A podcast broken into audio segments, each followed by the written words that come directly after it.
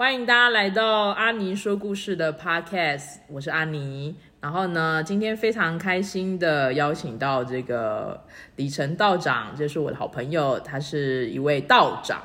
那么呢，就是我们现在所熟知的道教的这种穿着仙装的这道士，那他是一个专业的神职人员。那我们呢，今天呢的主题是来讲中秋节，还有拜月老这件事情。大家可能中秋节呢都习惯去吃烤肉，对吗？就是无肉不欢的烤肉。但是呢，中秋节除了吃烤肉，还有赏月以外呢，其实，在道教里面呢，它也是一个拜月老星君、求脱单、求人缘的一个非常重要的好节日。那呢，就是我们今天呢，特地就是在录这集 podcast 之前呢，我们到了台中的乐成宫，也就是一个非常热门的。拜月老景点就是乐成宫妈祖庙的月老非常灵验，非常有名。那我们在这集的呃节目开始之前呢，我们也去了这个这个乐成宫的这个月老这边拜拜，然后祈祷我们今天的这个 podcast 一切顺利。那这边呢，我们来就是邀请一下我们的李成道长来向我们说声 hello。嗯，阿尼说故事的各位朋友，大家好，我是李成道长。很高兴今天来到这一集 p a d k a s 跟大家聊聊月老信仰的那些小事情。对，那我们这一集呢，就是我们来到了这个，我们这集来讲这个拜月老这件事情好了。中秋节跟拜月老这件事，那我相信超多的，就是单身男女，不管是什么性向、什么性别，呃，单身的男女呢，其实都非常的想要脱单。那在中国的古老传统里面呢，哈。我们就会想要脱单的人呢，就会去找呃月老星君。那其实大家好像都把月老想成是一个胡子老人，然后手上拿着一个拐杖。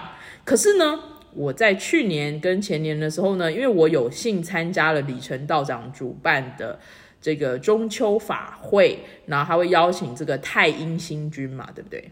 就是我们的月亮女神，就是月亮女神。我邀请，就是呃，我参加了这个，然后他邀请了这个太阴星君下来之后，我才知道说，透过他的介绍说，啊，原来就是太阴星君就是月老哦。哦，太阴星君。他不是月老啦，哦，so sorry。对，太阴星君就是月亮之神。不过我们民间也认为说，在中秋节这天啊，其实不是只有烤肉节，对，它也是月老星君的圣诞日。哦，是月老星君的圣诞日。对不起，我这是才疏学浅，因为我完全不是这方面的专家，所以，所以原来中秋节是这个月老的生日，然后这天月亮能量听说来到最强，对吗？对，因为我们华人就认为说。呃，月亮有一个吸引潮汐啊，跟人的特质啊，这跟魔法很像哎。那我们会觉得中秋节的月亮是最圆的，所以当然我们在祈求姻缘啊、缘分啊，圆满的意思，圆有关，满月的对，让我们感情圆满啊，人际圆满。哦，原来是这样子。我记得我之前就是参加那个法会，为什么要一直提这个法会呢？因为我觉得很殊胜。呃，我平常都是有在参加佛教法会，但很少参加道教法会。然后我就是印象很深刻，就是去年前年我参加李成道长所办的这个中秋四月，就是祭祀月亮四月的法会的时候呢，我记得有一天我就躺在家里，然后就是我早上的时候呢，因为他们法会已经开始了，我就是在半梦半醒之间，因为我们大家都睡得很晚，就感觉到有一股仙气。银白色的光芒从很高的地方下降，后来到我的身上，然后想说：天哪，这是哪个什么天界的仙人吗？哦，结果原来是因为道教的法会都会请求这些，这叫什么？呃，天上的这些官是吗？天神。然后我们认为天神天上的呃。有不同的官员，天界的这些，他们是公家单位啊。我遇到公务员就对，遇到公务员，公务员来送文书或是一些加持这样的感觉。然后那时候我就觉得说，哇塞，天哪！就是道教的系统能量跟佛教系统很不一样，就他们有一种很清幽的上扬的一种。仙气，然后感觉会有仙乐缭绕，然后会有一些什么彩云彩带，这跟佛教那种金光闪闪的，就是不太不太相同。就是佛菩萨类的，就是跟道教类的，就是很不就是它那个能量属性很不一样，所以就是我就印象很深刻。然后我还记得，就是那个时候好像你也做了一个月球灯，是吗？创举，就是应该是台湾第一个呃做法会的时候，我们不用传统点蜡烛灯的方式，因为那时候嗯哎、大家应该有印象，就是红色的蜡烛，呃月亮灯，它就是白色像呃球球状的球球状的，然后点起来就真的很像一个月亮。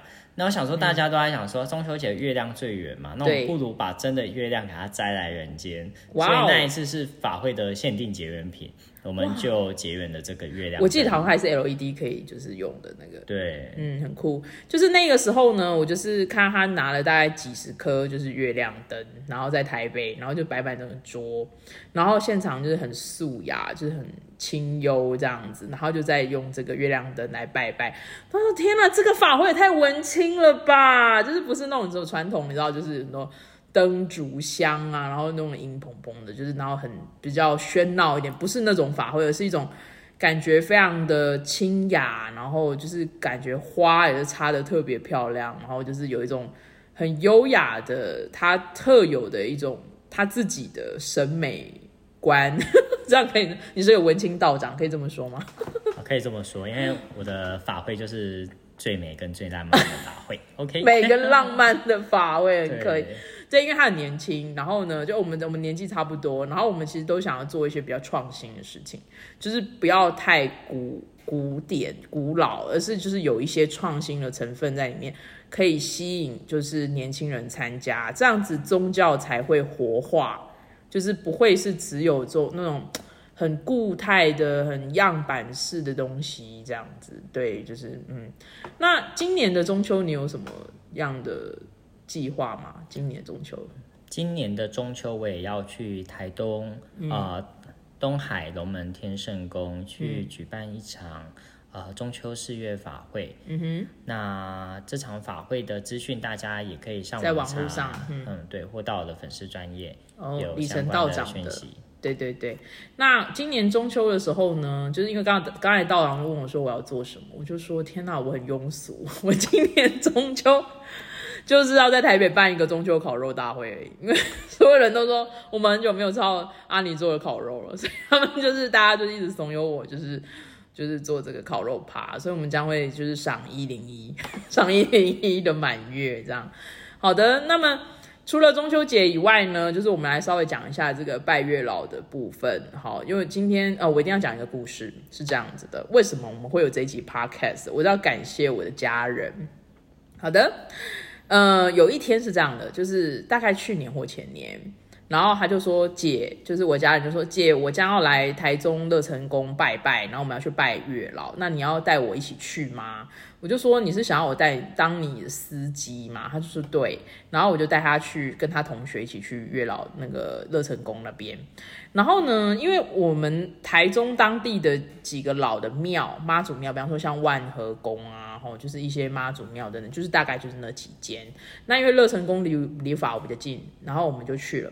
去之后呢，结果就是现场排了很多善男信女，然后人数简直是爆炸多人。我就说天哪，我很久没来了，就是怎么会这么多人？他就说姐，你不知道吗？他在 D 卡上非常有名，就是这个乐成宫非常有名，好像网友们就是大家都会口耳相传，就是全台的，比方说十大灵验月老什么什么之类的。然后我说哈，我觉得以前好像这种传统庙，就是大家来都是比较年纪比较长，但没想到也有二三二十几岁的年轻人呐、就是布满了月老店。然后我就说哇塞，怎么会这样子？就是觉得很新奇，我们就走进去。结果呢，我就看到大家在拿那个香啊、烟啊，就是那个、那个、就是、那个什么糖果、饼干这样子在拜。然后这个时候他就说：“姐，我应该怎么拜？”我们就说：“哦，我们就用通灵的方式拜就可以了。”那对不起，就是法屋自己，sorry，这我们等下会对法屋独创，但我们等下会有就是正统，OK？我们就是先来一个不是正统。然后我就说好，那现在呢，你就要先跟月老说你是谁，你住在哪里，然后你你家在哪，然后什么你你现在求什么姻缘什么的，像这样子。然后我们就在旁边，我就旁边教他嘛，然后说你要怎么拔杯，那你拔杯的话要拔几个什么之类的，那你怎么知道他有没有要给你签？抽签怎么抽？这样，然后许愿怎么许等等。结果你知道吗？就是旁边的一些妹妹弟弟就竖起耳朵 在听，然后他们在旁边就想说，其实他们都有点就是不知道该怎么办，然后他们在现场就只是就是点着香，然后就是像月老祈愿。所以当他听到我们在讲就是这个流程的时候，他们全都竖起耳朵，并且就是完全的模仿。就等我们走之后，他们就开始就是一模一样的，一样画个葫芦来跟进这样。然后呢？那个时候，因为我我我们像呃，我不知道该怎么说，哎，就是说可能呃有一些比较敏感体质的，其实我们进去就是大概就是就是跟月老说，呃，我们是谁啊？我们坐在哪？然后我们现在要做什么？这样，然后因为月老会直接跟我们通话，这样，所以我们就可以省去很多冗长的抽签啊这样那样的事情，我们基本上就是去跟他碰面，这样就可以了。那这是一个很简便的方法，可是因为它不见得每个人都可以直接接到讯息，因为如果你没有这个体质，你其实可能没有办法直接接到这个讯息，你就需要像一般人一样，就是你要把杯啊，好，你要你要问问可不可以给你签啊，然后你要抽出什么样的签啊，然后你要问是不是这支签等等，就是比较传统的做法这样子。然后呢，那一次就是我们拜完月老之后呢，就是月老就给这个我的家人一支签，然后呢。呃，就是非常的准，然后来帮他顺便解签，然后呢，就是那个时机点什么这些都是点的很清楚，然后我就后来就知道说，哦，原来就是这么多人对拜月老是很多需求的，然后他们可能其实也是不知道，都是在网络上看大家说好像怎样做才对这样，那我们今天呢就特地去了，就是乐成功按照正常的这个流程。来跟这个月老做一个就是请示，然后再就是教大家这个正确的拜法。所以，我们现在请李成道长来跟我们讲一下，就是说，哎，我们这个正确的拜月老的这个流程。好。哦，不过讲到这个拜月老，那个安妮，你知道月老是怎么来的吗？嗯，他就是一位老爷爷，他代表月亮，对吗？对，因为他的故事呢，就是。先来了解一下月老的故事。八月十五，就是我们讲中秋节这天，然后在唐代的时候有一本书，嗯啊，叫做《续幽录》。那这本书你可以把它想做就是唐代的《聊斋》的一个故事，或唐代的《子不语》。那故事当中呢，有一个故事名称为订婚殿。订婚殿。对，嗯啊，他就诉说了在唐代的时候，有一位男子呢，叫做韦固。那这个男子呢，他去借宿一个地方，他去借宿在一个地方。对，嗯，那他住在这旅店当中呢，嗯，他只是个单身男子，因为书上讲说他少孤，他从小就是失去的父母，父母，嗯，然后所以其实相对我们心里来讲，就是。亲属关系没有的时候，其实内心是一直很渴望感情一个投射跟感情。哈，我们讲亲密关系跟伴侣嘛。嗯，那他就一直要求这件事情，但他也长得不差，偏偏他就是找不到适合的对象。嗯那就在那时候，他进去京城，就住在这个旅店去出差办公。嗯。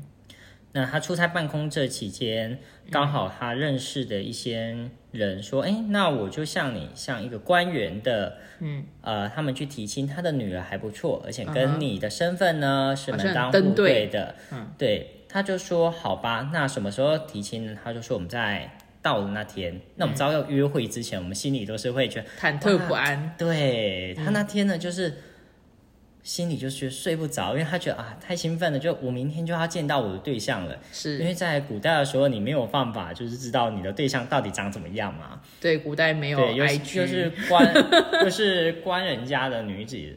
哦，他们可能只有画像，对不对？我记得可能就要画像，而且那画像以前可能都还会稍微修图一下，对，就跟现在就是叫画师帮你画漂亮一点，对，要看到本人才准。嗯，那没关系，我们现在手机修图也修很大。不确定，嗯，他就是睡不着，那睡不着，他就是出去走走嘛。对。那他就那时候可能大概是半夜，可能两三点，他就出去走走，正值月黑风高的时候，他走到一个树下，然后就看到呢，有一个老人呢在看书，他想说这是谁？天哪，月亮的这么这么不亮，这么暗，然后你还在树下看书，重点是你老了，你眼力还不好。对他想说。这老人家在看什么书？老人家的眼力还能看到什么书文字吗？他就上去看，就那个书上呢，在书里面讲说，不是八分文，又不是篆书，八分文就是隶书，又不是篆书，又不是蝌蚪文，这些字体很特殊。对，他说，而且那个书里更有趣，他讲说他是学过梵语的人，谁学过梵语？那个韦固。他说他试得懂梵语的文字，西族文字，但这又不是西族的文字。他简直是语言学家哎，他什么都知道。对，因为他是毕竟做官的人家嘛。是是是。那他就问这个老人家说：“那这本是什么书？”对，他说：“这个书当中的文字啊，是它不是你们人间的文字啊，是天语。这本文字是天书。”他就说：“那这个天书记载的是什么呢？”嗯，他就说：“这天书记载的啊。”是人世间的种种姻缘，男女之爱，你未来的对象是谁？所以，我们后世就讲这本书叫什么呢？鸳鸯谱哦，有没有讲乱点鸳鸯谱，或者是什么姻缘簿？好酷哦！天哪！所以他遇到的是月老，对。这个人就是月老，所以为什么叫月下老人？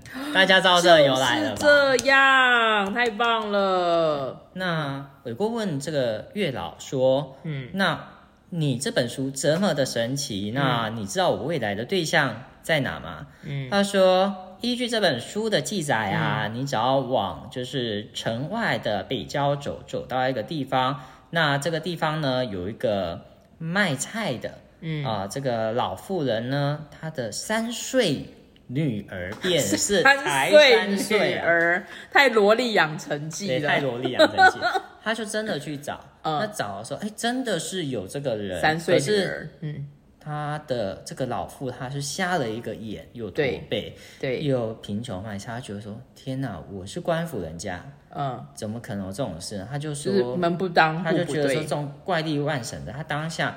就是很生气，他就命他的下人，就说，要不然他就做一件事。然后书里讲说他还蛮坏的，他把他做了吗？对，哈，我要把他做啊，他就 天哪，他就呢，就是隔天到他的那个，他就叫他下人跟他这月老故事好惊悚，他就暗黑童话，对，他就说那我们就去市场嘛，市场很多人嘛，嗯，他就治了那个小女孩。那个那个可能买杀手或他的下人就离开了。嗯，离开之后，等时间过了，包多久过去？有一天他成亲了。他成亲了，结果成亲，我们不是会揭那个红红纱嘛，红红盖头吗？是。他揭开的时候，发现这个女子头上有一个疤。他说：“你这疤而来。”他说：“我小时候啊，跟我妈去市场的时候，遇到了贼人，遇到肥人刺了我一刀，还好没有命中伤于我，就是被我爸爸杀死。”就伤到额头，说我这边留一个疤，不过我始终都用刘海盖着，所以你之前都不知道这件事情。天哪，这是姻缘天注定的一个代表。对，所以我们常常在想，就是常在现在在讲一个故事嘛，就是周杰伦可能比那个他的妻子，嗯，呃，大很多岁，对不对？对，没错。所以男生不是在那个社群现在都会讲说，我现在都害怕。经过幼稚园的时候，担心玩怕就是怕吵到我呢。未来的女朋友在玩乐高，所以就有点类似这个故事，对不对？天哪，我觉得这月老故事好妙哦，我之前都不知道月老的故事原来是长这样。对，这是月老的由来，真的很酷哎！我喜欢这月老的故事，所以就是这月下老人的出场，就是在这个呃唐代的这个故事里面。这个这个小说里面，他就是最早出场的。嗯哼，那所以就是现在我们的月老的信仰，这个月老的祭祀传统，也是从那个时候开始吗？呃，从唐代的时候啊，其实都有开始跟天上的星辰祈求感情。像是我们常说的太阴娘娘嘛，哦，太阴娘娘，每年中秋都会拜太阴。太阴其实也是掌管姻缘跟人缘的女神。那月老也是，因为同样都是在八月十五这天，所以我们会准备一些贡品。贡品，那贡品当然少不了我们拜拜那样香嘛，对，然后金纸。然后还有糖果，因为我们就甜的，我们像我们会吃喜糖，对，它是一个好的寓意。对，那再的话要准备花，呃，因为花也代表就是一个良缘嘛，就是婚姻人缘之类的。嗯哼，对，就是让我们祈求是开花结果。嗯哼，不过这个花的话，就是我不会建议说要。不建议啦，你用刺用刺的，就是像玫瑰花它有刺，你就尽可能去刺，然后也不要用白的花，也不要用白的花，要用粉红色或红色的，红色的，对，就像你恋爱的感情的状态一样。嗯，那个时候的拜拜是有这个特殊用意的，用这样的贡品。那我想知道啊，就是那个求红线这件事情，红线，那呃，以前的人也是用红线吗？就是。红线这到底什么时候才开始流行的？红线是在这个故事当中，他已经讲了。嗯哼啊，在他故事有一段，他就是月老跟鬼姑说：“那这世间的男女，他除了靠这个姻缘簿啊，他去注定以外，他还有什么？”月老就说：“嗯，他们会在竹上，就是在脚上呢，竹哦，足脚就是脚，嗯。”脚上面呢，去系这个红线，它不是系在手上。对，个布是原本显示系在脚上的。嗯嗯。然后呢，就是会把你跟另一半呢绑在一起，这样子。所以我们在看后来九把刀那个电影当中，不是有讲红线吗？哦，对。然后红线，它你有看那那个电影吗？那电影当中，那月老的电影，他就讲这个红线还是织女做的。织女的线，可是织女也是古代我们在求感情的时候，像织女跟牛织女求这样子。女生如果要都要一些好对象，她也会跟织女求。我听说祝生娘娘是不是也可以？就是一些女性的神。对，那以前的话也会跟花神求。花神呢，感觉好美哦。所以三月初三的时候，他们农历三月三，他们春暖花开会去拜花神。就是祈求良缘，不过我们最普遍遇到的求姻缘神就是月老了。嗯，没错，所以我们就是要把握中秋节这天来求月老。对，没错，这真是太重要的日子了，请大家就是生死都不能忘了这个日子。对，大家要记得要准备啊香啊，然后金纸，嗯。啊以及花，嗯，那再来的话。就是糖果，那糖果饼干你一定要买比较甜一点的，巧克力也好，或者是软糖也好，嗯哼，尽可能就是偏甜一点的，来讲你感情呢能够求到甜甜蜜蜜。对，那我们今天去的时候还是还蛮特别的，它外面就是入庙的时候有卖那个麻吉嘛，我们后来问了那个大姐，就是我们今天去乐成宫的时候啊，因为外面外面有在卖那个麻薯。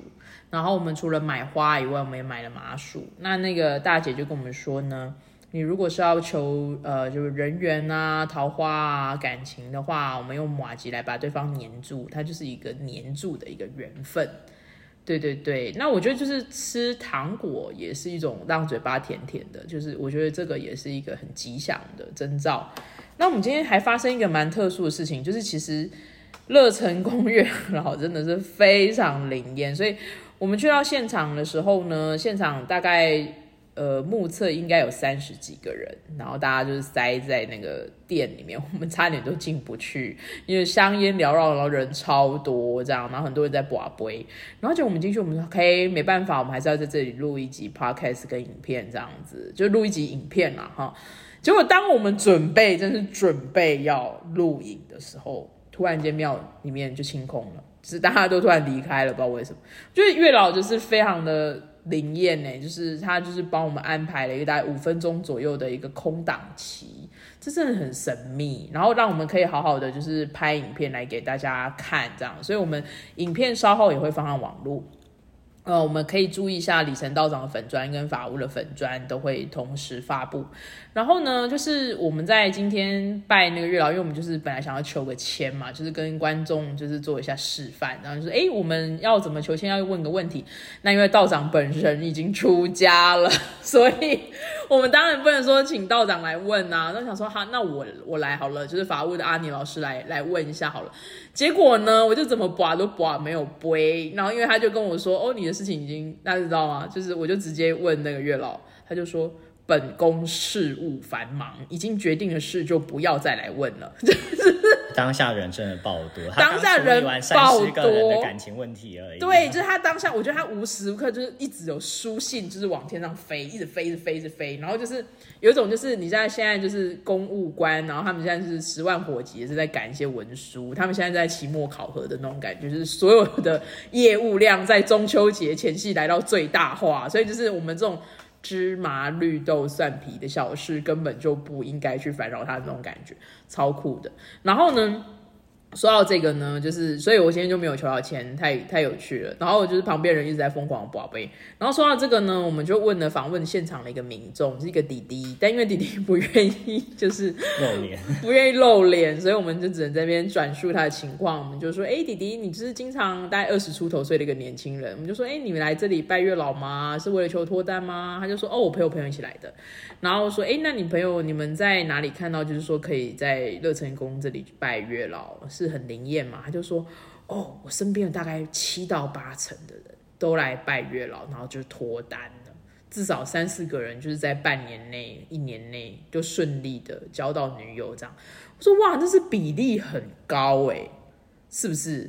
那就是，然后那个弟弟就是就是看起来就是在带他另外一个就是苦苦情男子朋友，就是在这边现场，而且他那边宝贝的时候，他另外一个不会还飞进去呢。”神桌下面，他也去捞那个杯，对，那个杯飞进去神桌下面，我说，嗯，弟弟就是辛苦喽，有点有点辛苦，有点障碍哦，但但不会啦，但就是就是看他就是非常的诚心这样，然后我就觉得哇，这果然就是年轻人之间也是非常的火热，而且就是那个桌上不知道为什么放了都是珍珠奶茶。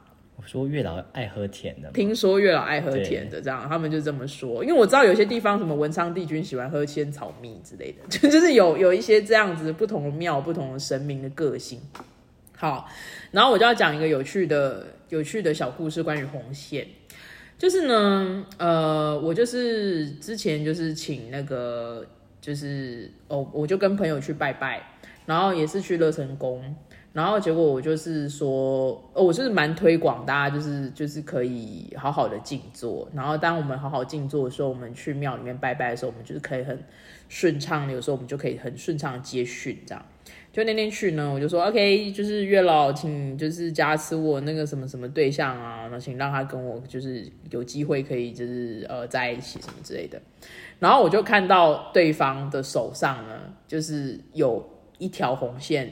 然后已经绑着这个对象的另外一个主意的对象，这样，他也就是说，他身上本来他自己就有去求了一条跟另外一个，比如说 A A 求了一个跟 B 的红线这样子，所以他手上本来有绑一条。然后呢，我就说哦约了，请他吃他求我跟 A，然后 A 的手上又绑了另外一条，在绑在另外一端在我手上，然后我就感觉到 A 就被灵魂体就被狠狠的扯了一下这样，然后后来我就想说啊，这样子果然是要 A 自己去做决定哎，对不对？所以就是。我就开始想象一个画面，就是说，OK，比方说我们今天想要跟呃邻居小明在一起好了，我们想要跟王小明在一起，那结果王小明可能求跟呃林小花在一起，所以你这样子绑来绑去，绑来绑去，你懂我意思吗？就有点像是一个就是环环相扣的剧情。那有时候我们自己可能又。比方说，我们一同呃，比方说我们二十六岁到二十八岁的时候，我们求说哦，月老啊，请赐给我跟王小明在一起。但二十八岁到三十岁的时候说，OK，我喜欢的是另外一个什么，就是。呃，林林林小花之类的，就是像这样子，所以会不会其实我们绑来绑去，绑绑去，就是到后来我们其实都忘记我们自己到底求了跟谁绑姻缘线？我觉得真的是我们自己要下定决心，在开始一段新的关系前，是不是应该先 delete 掉我们之前所有旧的那些 old 单、旧单子、旧红线呢？这些能量上，我觉得其实都会有一些关联性诶，所以就是大家可以不妨就是。重新开始的话，你们就是不妨去这个月老的这边，然后跟他说：“OK，我之前就求的这些东西，就是请帮我取消，谢谢。然后现在请开始就给我一个最适合的好对象，然后给我一个全新的一个最适合我的好的关系，这样我觉得这个主意不错啊。你要去重新填写你的申请表，对，重新填写，然后说之前的表单都麻烦帮我作废。然后我就在想说，哇，那像周杰伦或王力宏，是不是他们身上可能超多红线？” 应该是那些女粉迷妹一直要去，一直绑他，对，就是很好笑呢，就是很酷。但这这个时候姻缘簿的作用就出来了，对不对？对，因为姻缘簿就是注定周杰伦就是要跟他现在老婆在一起嘛，哦，就是注定的。所以就算粉丝们有十万个，就是想要绑红线在周杰伦身上，嘛不好，因为姻缘天注定了，对不对？所以就是说，有时候强求也是不行嘛，对不对？就是我们强求来的果子可能也不是甜的，所以其实就是。拜月老这件事情固然我们拜，然后心诚则灵，可是同时我们要给月老一些空间，让他去搜寻真的适合我们的，对不对？而不是说好，我们就是苦苦相求，就是说一定要跟那个圈圈圈叉叉叉在一起，这样可能太执着了。我们可能开放式选项就是。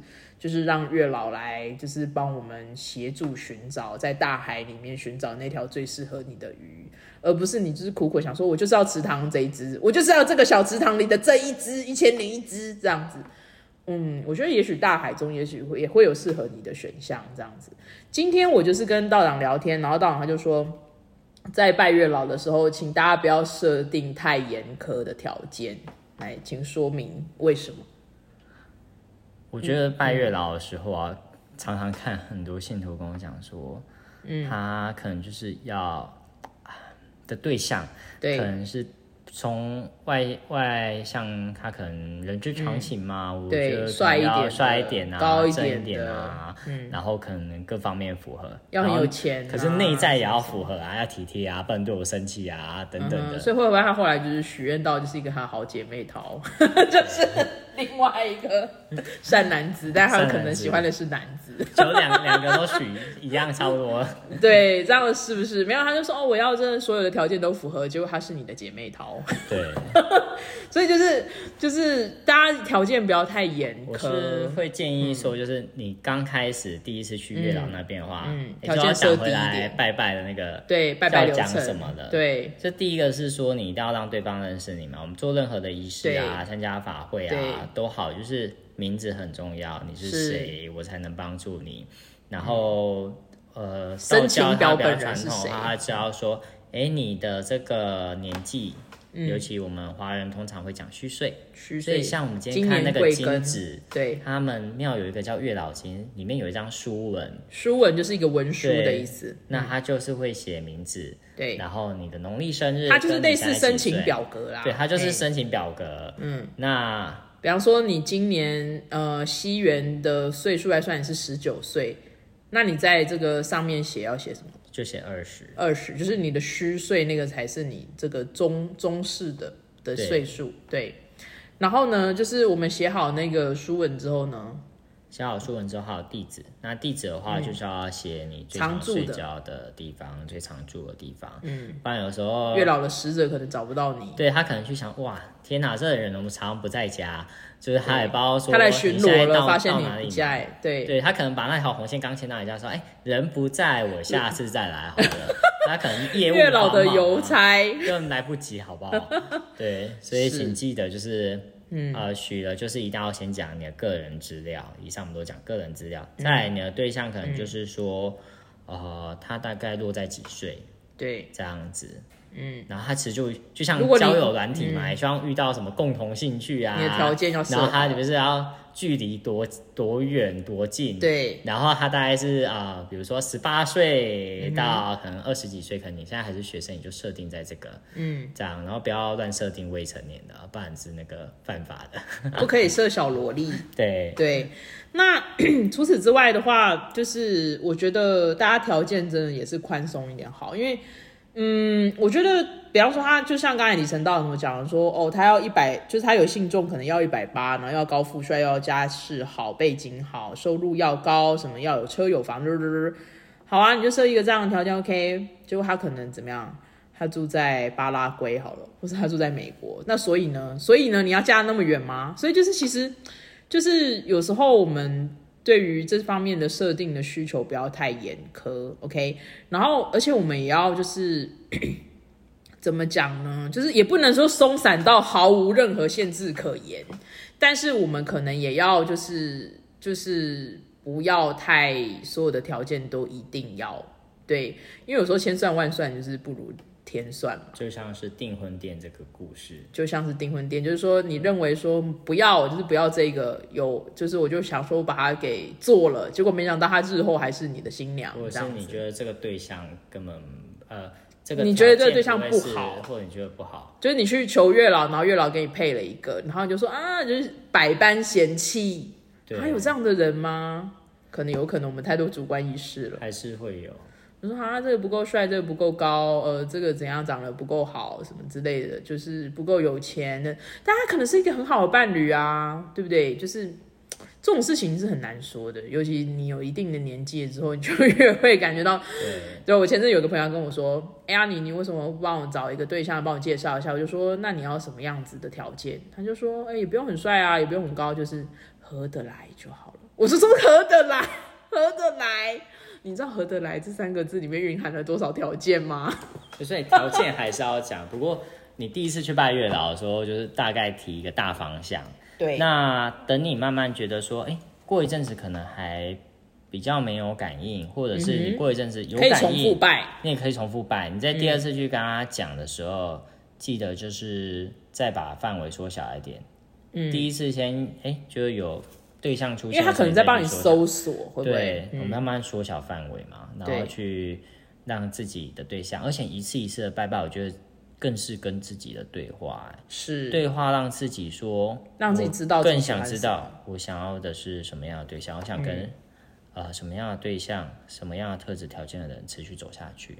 是啊，这是更重要的。因为有些人可能觉得说，我一定要嫁一个很有钱的富二代什么之类，但各位殊不知，一入豪门深似海，你在里面可能非常的不快乐，又不自由，不幸福。哎，我现在是在就是泼冷水吗？没有啦，我的意思是说，你知道有一些看起来很棒的条件，但它其实你也不一定真的适合。所以其实你要很清楚你是谁，那你就会有一个你自己。真的会合得来的对象吧？因为你你要先了解你自己首要的条件，你要先清楚，比方说你的作息是一个什么样的作息。那你如果配了一个跟你完全不一样的作息，是不是就觉得有点痛苦？对不对？所以就是你自己要首要的，就是你在寻找你理想的感情条件、理想的感情对象的时候呢？你自己对自己也是要有一定程度的爱啊，一定程度的自我尊重啊，自信啊，然后就是你自己也要就是让自己好好的、美美的这样子。那当然，就是你在遇到这些，其实我有时候都觉得说，呃，当一个感情对象出现的时候，有时候它可能是一种像是一种照妖镜吧。就是就算我们求了一个如何好的条件的伴侣，当他出现的时候，也许我们会发现我们自己内在的一个匮乏或是不足。或是过往的一些阴影或伤痕，也许它就会浮现。所以其实，呃，身心灵来讲，就是自我疗愈很重要，就是因为当我们把我们自己这个容器给呃修复了，或者说当我们自己的状态、能量状态各方面都是准备好的时候呢，那个时候那个条件的对象出现了，我们才有办法接得住它，对不对？就是还有就是遇到才会可以好好珍惜嘛。对，以前可能脾气很差，那现在可能脾气比较好了，所以遇到一个条件相当的对象出现时，就是懂得如何相处，对不对？所以，嗯，你说，所以每次我觉得不同年纪的时候，当我们去拜月老跟求感情的时候，其实你会过头去看，其实并不是月老那时候帮你签的对象不适合，嗯，而是你那时候的年。年纪或者那时候的经历，就是适合这样的人。是是是，或是生命的阶段不一样，可能也会让我们有不一样的对象。对啊，所以很高兴我们今天就是针对这个月老的部分呢，我们有一些小小的分享。然后呢，呃，在这个呃中秋节的时候呢，也希望大家可以多多的。呃，除了赏月啊、吃烤肉啊以外，就是如果你们有一些什么法会，也可以去参加。好，就是这个这叫什么四月四月法啊，就是祭祀月亮的法会。因为这天的话呢，月亮能量会来到最强，所以这个时候我们许愿是很容易成就。哦，然后透过这个满月跟圆满的力量呢，来加持我们的愿望可以得以实现。那非常感谢我们今天呢，就邀请到李晨道长。如果呃各位就是有兴趣的话，可以搜寻他的 Facebook 的粉砖，那在上面固定都会有一些活动资讯的分享。然后接下来呢，他也会开设一些课程，除了法位外，有一些课程的部分。那我们接接下来最近在十月、十一月都会有合作的课程，就是像这个道教的这个金光神咒啊，道教防御术，以及这个十一月的这个道教女丹的修炼的课。那到时候呢，再跟各位分享这个呃活动的内容讯息。谢谢道长，谢谢喽，谢谢大家，拜拜，拜拜。